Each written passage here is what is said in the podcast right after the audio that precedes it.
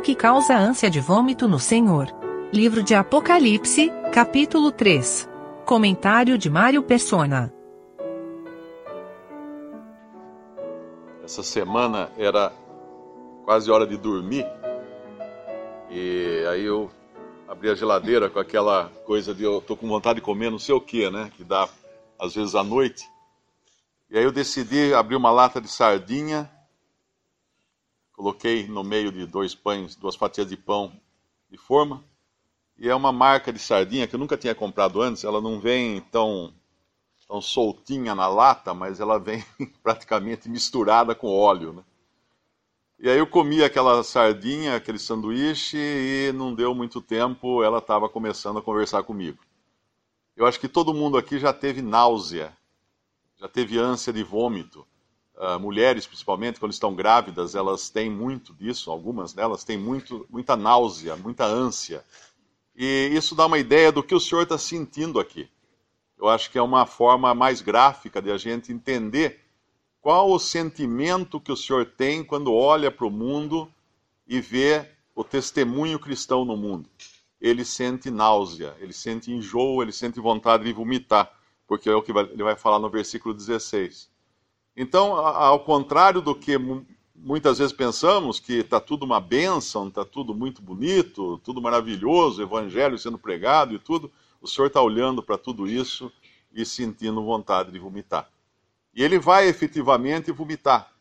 Porque uma coisa que a gente às vezes lê essas cartas e fica até animado, porque nas últimas, ah, a partir de Tiatira, Sardes, uh, Filadélfia, ele, ele fala da sua vinda. Mas é importante entender que o caráter de Apocalipse não é de o Senhor como noivo da igreja, mas é o Senhor como juiz. É assim que ele aparece a João, lá no primeiro capítulo, nas suas vestes de um juiz. E ele, a, a igreja não é julgada por Cristo, a igreja não será, não, os salvos não serão julgados por Cristo, mas a cristandade, o testemunho no mundo será.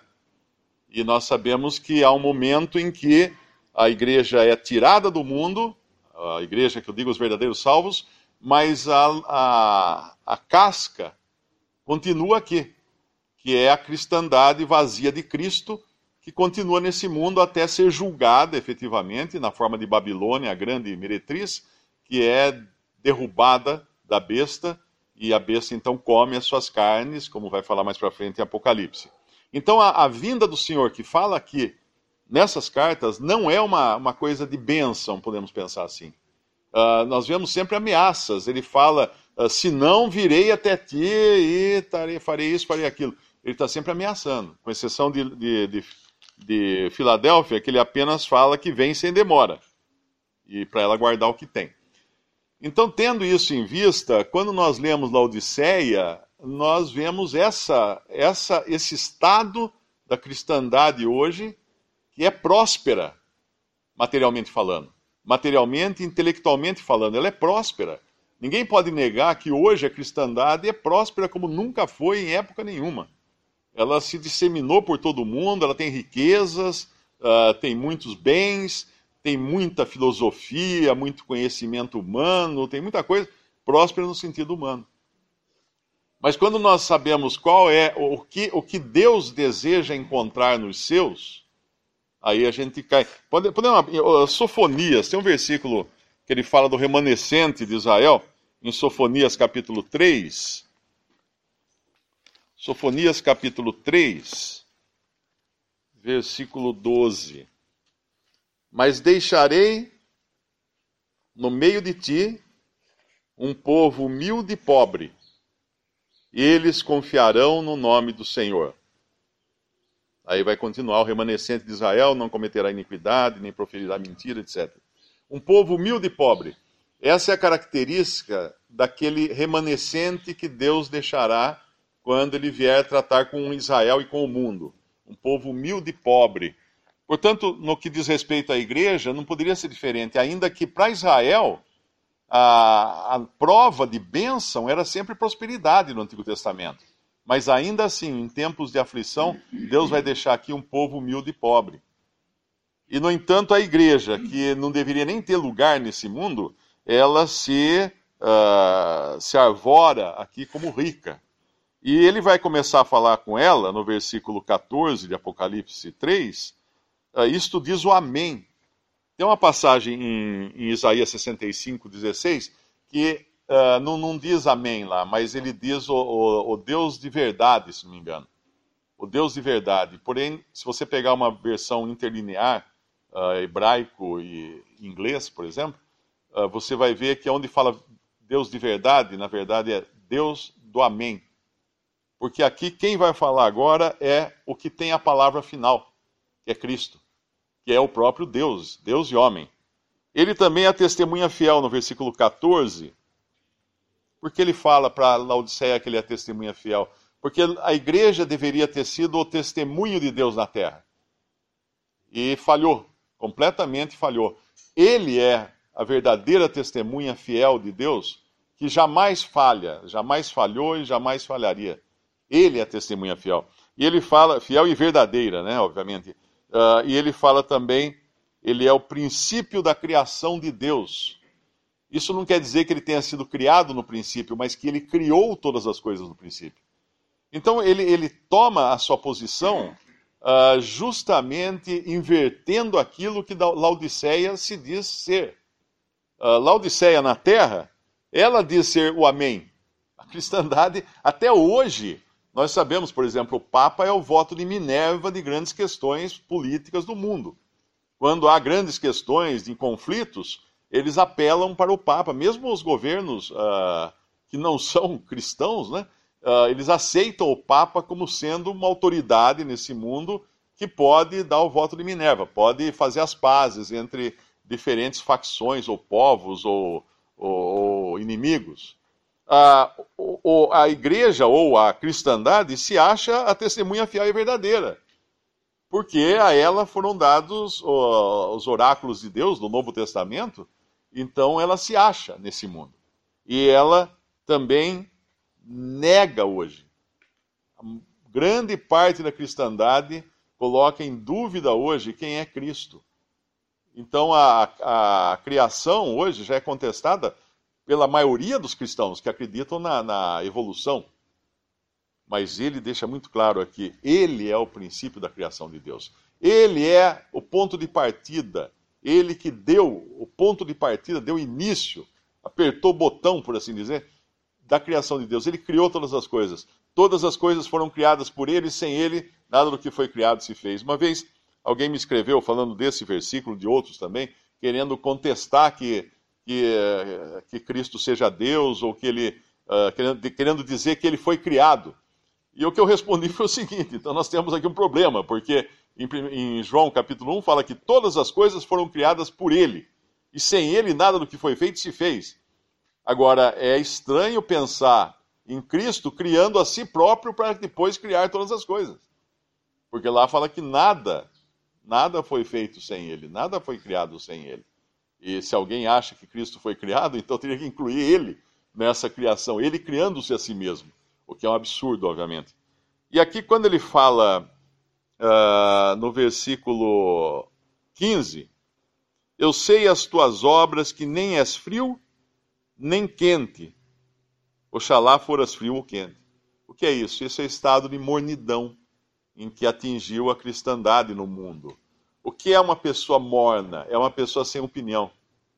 É uma pessoa que você fala uma coisa assim, ah, é, tá bom, é, também acho bom. Você gosta de, de feijoada? Ah, gosto também. Você gosta de. Ah, gosto. Se não gosto, mas eu como pra, por educação. Então é uma pessoa que não tem opinião formada. Isso chama-se ecumenismo. O que, é o, o, o que é o ecumenismo? É a tentativa de juntar todas as religiões por um mínimo denominador comum. Ou seja, bom, eu creio que Jesus é Deus, você não crê? Bom, então vamos deixar de lado essa parte e vamos ver as coisas que a gente concorda. Eu creio que nós devemos amar todas as pessoas. Você também crê? Ah, então tá bom, vamos ficar em cima disso. De amar o próximo como a si mesmo, que isso aí a gente concorda. Então esse é o mínimo denominador comum que deixa as pessoas passivas passivas em relação a Cristo.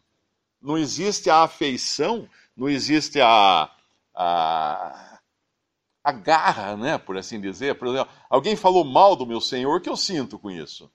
Eu fico indignado de alguém falar mal do meu Senhor, de alguém uh, criticar a pessoa divina de Cristo, ou eu simplesmente falo assim, é, é opinião sua, a minha é diferente, mas vamos continuar amigo. Será que eu sou tão, tão morno assim? E esse é o estado hoje. O estado de mornidão é isso, não ter uma opinião firme, uh, não sentir nada. Uma pessoa morna não, não sente. Você vai tomar um banho morno, você não sente se está frio ou quente, está gostoso está agradável, está confortável. Então não vamos mexer, não vamos aumentar a temperatura, nem diminuir a temperatura. Deixa do jeito que está, que está bom, e vamos tocando assim, para não ter queimaduras de um lado ou congelamento do outro, mas vamos continuar. É assim que está a cristandade hoje. E, é muitas vezes uh, a gente cai nesse torpor, nessa, uh, nesse estado de, de quem está anestesiado e é indiferente às coisas que falam de Cristo. E aí é um grande problema. Quando não existe mais paixão, quando não existe mais paixão, quando não existe mais consideração para as coisas de Cristo, aí é um grande problema. É que nem casamento, né? Quando fica tudo indiferente, tanto faz como tanto fez, uh, desaparece aquele amor, desaparece aquela paixão, as coisas começam a ficar mornas. Obviamente, todo mundo sabe aqui que isso não é bom. Isso é um sinal de alerta, porque não é bom. E aqui está o sinal de alerta da cristandade acabou a paixão e tudo, tudo vira o mínimo denominador comum. Aí quando ele fala no versículo 17, como dizes, rico sou, estou enriquecido, de nada tenho falta. Esse também é o estado da cristandade hoje. Uh, hoje a maior moda é a prosperidade. As pessoas vão à igreja para serem prósperas, saudáveis e terem sorte no amor. Essa é a moda da cristandade do, do fim dos tempos, uh, que ela se considera próspera, ela se considera rica, abastada, não precisa de nada, não tenho falta de nada. Uh, tem um versículo a gente podia ler em 2 Coríntios. 2 Coríntios, capítulo 10, versículo 18. 2 Coríntios, capítulo 10, versículo 18 porque não é aprovado quem a si mesmo se louva, mas sim aquele a quem o Senhor louva. Não é aprovado quem a si mesmo se louva, mas aquele a quem o Senhor louva. O Senhor fala no Evangelho também: quem fala de si mesmo busca a sua própria glória. Não é aprovado aquele a quem o Senhor louva, a quem a si mesmo se louva, mas aquele a quem o Senhor louva. Lembramos que uh, Filadélfia não se louvou a si mesma, mas o Senhor quem a louvou aqui, por guardar a sua palavra, por não negar o seu nome, por ter pouca força. Foi um louvor vindo de Deus. E aqui o que nós temos? Laodiceia se louvando a si mesma, como fazia aquele homem no templo, uh, dizendo: Eu não sou como aquele publicano. Eu jejuo, eu faço isso, eu faço aquilo, Uh, e ele achando que estava orando a Deus e louvando a Deus, não, ele estava louvando, louvando a si mesmo. De nada tenho falta, ele fala aqui. E o Senhor, qual a opinião que o Senhor tem? Essa é importante. Qual o louvor, entre aspas, que o Senhor faz de Laodiceia? Não sabes que és um desgraçado e miserável e pobre, cego e nu. Essa é a opinião do Senhor que ele faz da cristandade hoje. A opinião dos homens pode ser maravilhosa, mas essa é a opinião que o Senhor faz. E aí ele vai dar dois conselhos aqui. Uh, um no versículo 18, de, que é genérico né, para todos, dentro de Laodiceia, nós fazemos parte de Laodiceia. Todo cristão hoje faz parte desse mau testemunho que a igreja, como, como testemunho, tem dado no mundo. O versículo 18 fala do geral e o versículo 19 do particular, porque no 19 ele fala a todos quantos amo. No 18, essa que diz que é rica, uh, está enriquecida e não tem falta de nada, ele dá aqui três conselhos. Aconselho-te que de mim compres ouro provado no fogo. O que, que é o ouro provado no fogo? Ouro provado no fogo é aquele que não tem nenhuma impureza. E onde nós encontramos ouro provado no fogo? Ele explica aqui. Aconselho que aconselho-te que de mim compres. É só em Cristo que nós vamos encontrar ouro aprovado, no, ouro provado ou aprovado, né? Provado no fogo.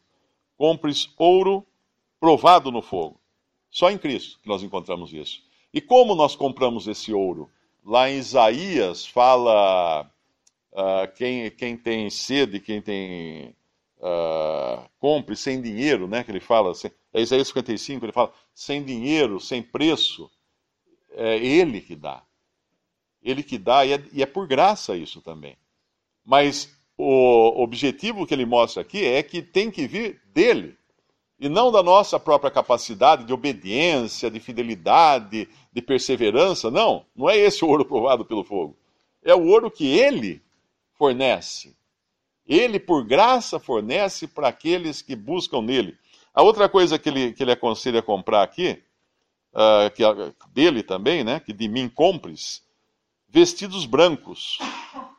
Vestidos brancos. Lá em Apocalipse 19 vai falar que os vestidos de linho puríssimo uh, são as justiças dos santos.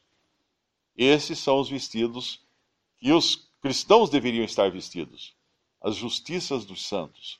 Que vai falar lá no versículo, no capítulo 19. E depois, mais uma coisa que ele fala aqui. Uh, Unjas os teus olhos com colírio, para que vejas. O Senhor fala no Evangelho. Uh, a janela do corpo são os olhos, acho que é isso, né? Uh, quem tem os olhos simples, alguma coisa assim.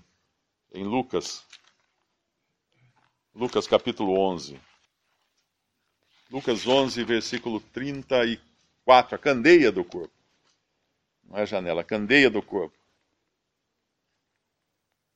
A candeia do corpo é o olho. Se, pois, o teu olho Uh, sendo, pois, o teu olho simples, também todo o teu corpo será luminoso.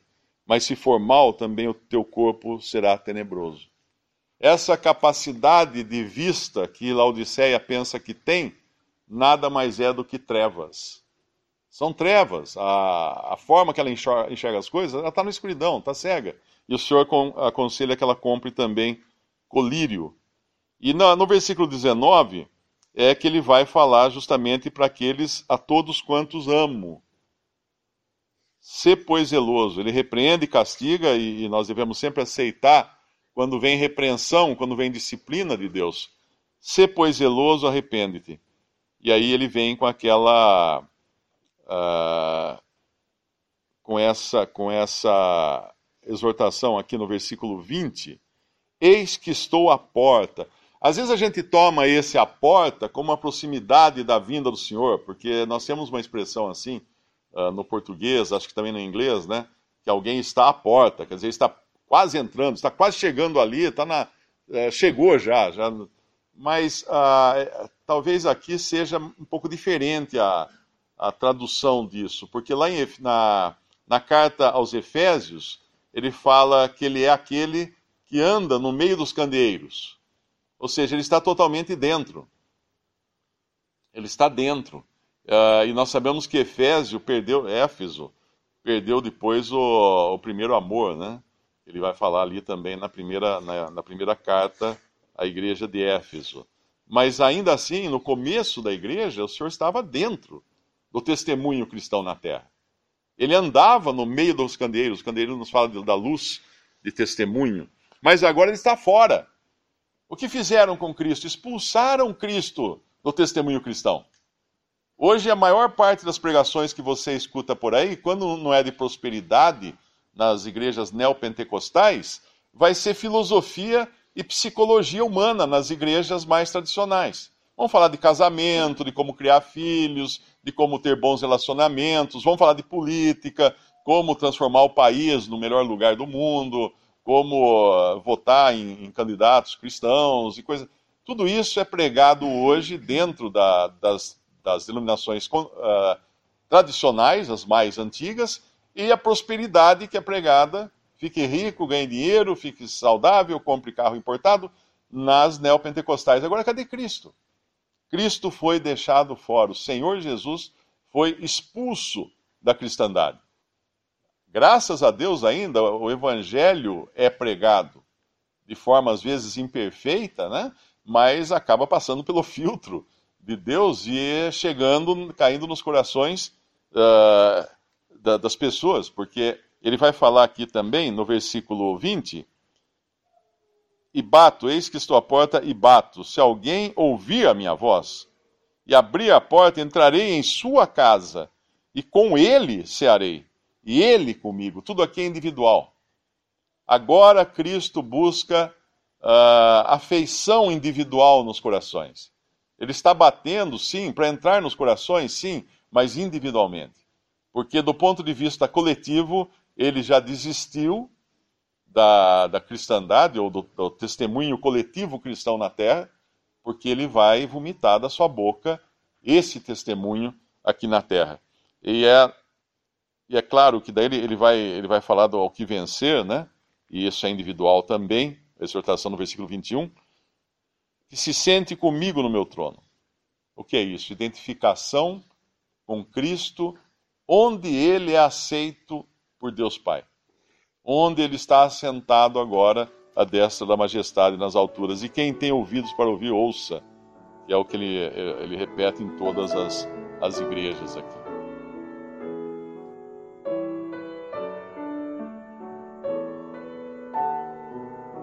Visite respondi.com.br. Visite também 3minutos.net.